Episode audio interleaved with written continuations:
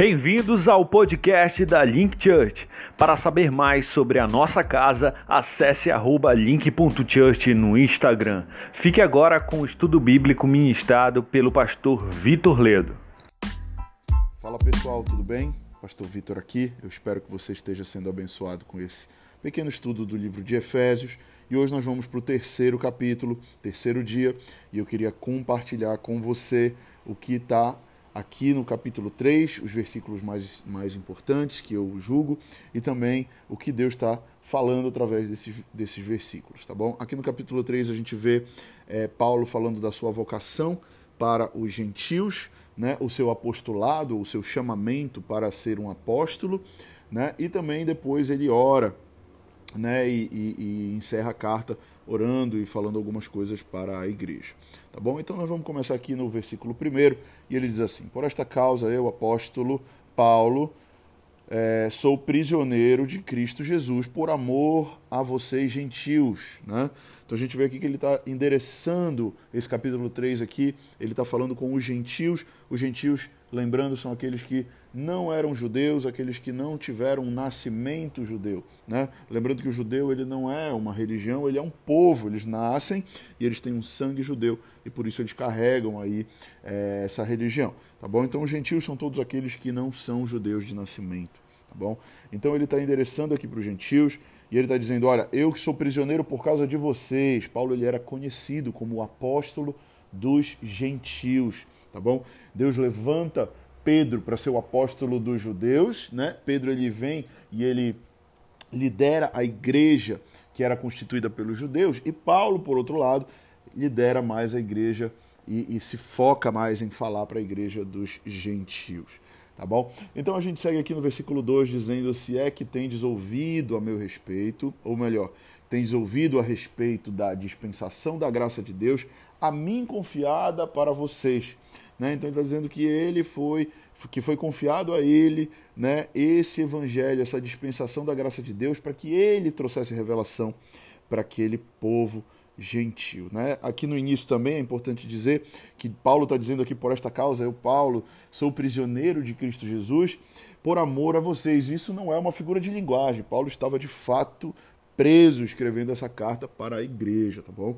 No versículo 3, a gente vai ver ele dizendo: Pois, segundo uma revelação, me foi dado a conhecer o mistério, conforme escrevi há pouco, resumidamente. Pelo que, quando vocês lerem, podem compreender o meu discernimento do mistério de Cristo, o qual em outras gerações não foi dado a conhecer aos filhos dos homens, como agora foi revelado aos seus santos apóstolos e profetas no Espírito, a saber que os gentios são co-herdeiros membros do mesmo corpo e coparticipantes da promessa em Cristo Jesus por meio do Evangelho. Então ele está dizendo aqui que há um mistério, que ele não, que não foi revelado anteriormente, que os gentios seriam feitos povo de Deus, que os gentios seriam é, é, membros desse mesmo corpo, que os gentios seriam co-herdeiros, né, coparticipantes dessa promessa, mas que foi revelado para ele que sim. E a gente vê também lá no livro de Atos que isso foi revelado também para Pedro, quando ele tem uma visão da mesa, né, das comidas que antes eram tidas como impuras, e Deus fala com ele que os gentios também são povo de Deus, tá bom? E aí no versículo 7 a gente vai ler: Do qual foi constituído ministro conforme o dom da graça de Deus a mim, concedida segundo a força que opera do seu poder.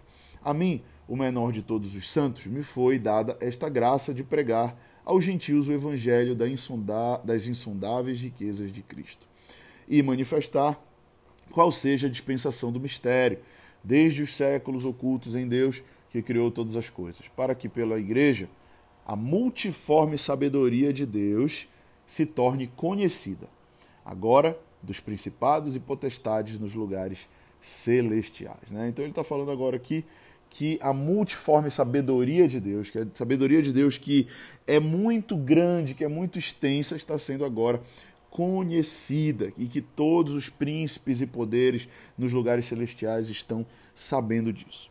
No versículo 11, ele vai continuar dizendo sobre esse propósito eterno que Cristo estabeleceu, né, e que é, nós temos ousadia e acesso com a confiança mediante a fé. Né, e é muito importante que a gente entenda que o que nos dá acesso a essa dispensação da graça, a salvação em Cristo Jesus, tudo, a tudo isso, todas essas promessas são por meio da fé.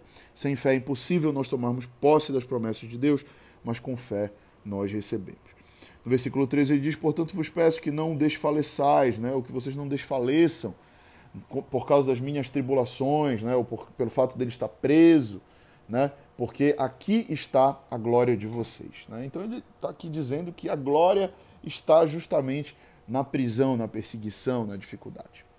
Depois ele vai para o momento final da carta, a partir do versículo 14 até o versículo 21, onde ele faz uma oração, basicamente, pelo povo.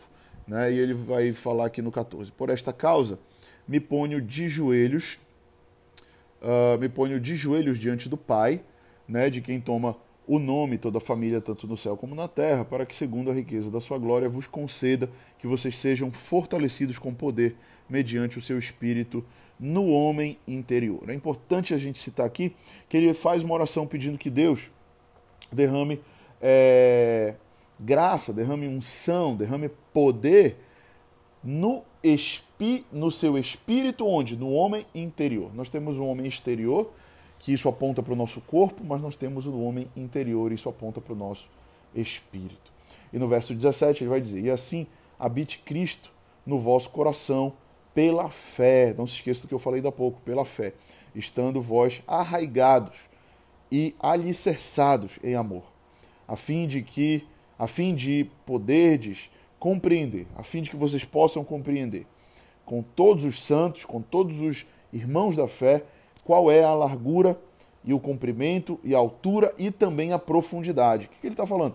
Para que a gente possa ter uma visão 360 graus, para que a gente possa ter uma visão de todos os ângulos do que? Do conhecimento do amor de Cristo. Porque esse conhecimento excede todo o entendimento para que nós sejamos tomados de toda a plenitude de Deus.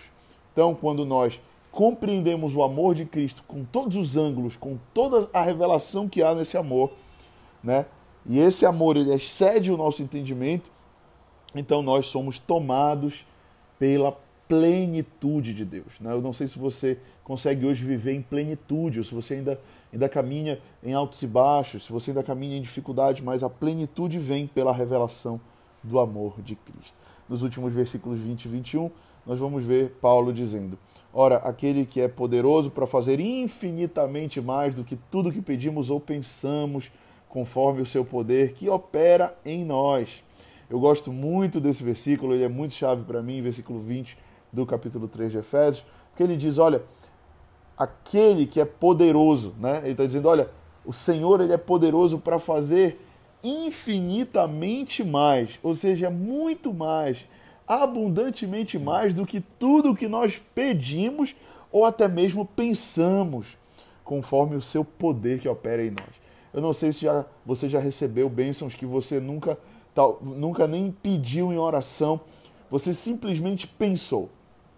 Você simplesmente imaginou um dia estar numa situação e Deus te deu aquilo, e Deus realizou. Eu não sei você, comigo isso já aconteceu. Existem algumas coisas que eu não tive coragem de pedir para Deus, que eu não tive coragem de orar ao Senhor, mas Ele tem realizado e Ele conhece o mais profundo do meu coração e do seu coração. Então eu quero te falar isso, te animar, que Paulo está dizendo exatamente isso, que Deus ele é poderoso para fazer infinitamente mais do que tudo que nós pedimos ou pensamos.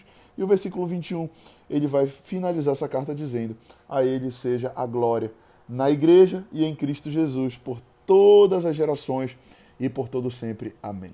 E eu finalizo aqui o capítulo 3 dizendo que aqui em Efésios ele vai falar muito sobre a igreja, ele está falando muito sobre a igreja, pelo menos nos três capítulos que nós lemos até agora, ele citou a igreja, ele citou o mover do Senhor através da igreja, e eu creio que eu e você somos igreja e nós fomos chamados para não somente receber esse amor, mas também entregar esse amor para as pessoas que estão ao nosso redor. Que Deus te abençoe e até amanhã no quarto dia do nosso estudo, quarto capítulo da Epístola de Efésios. Deus te abençoe e até a próxima.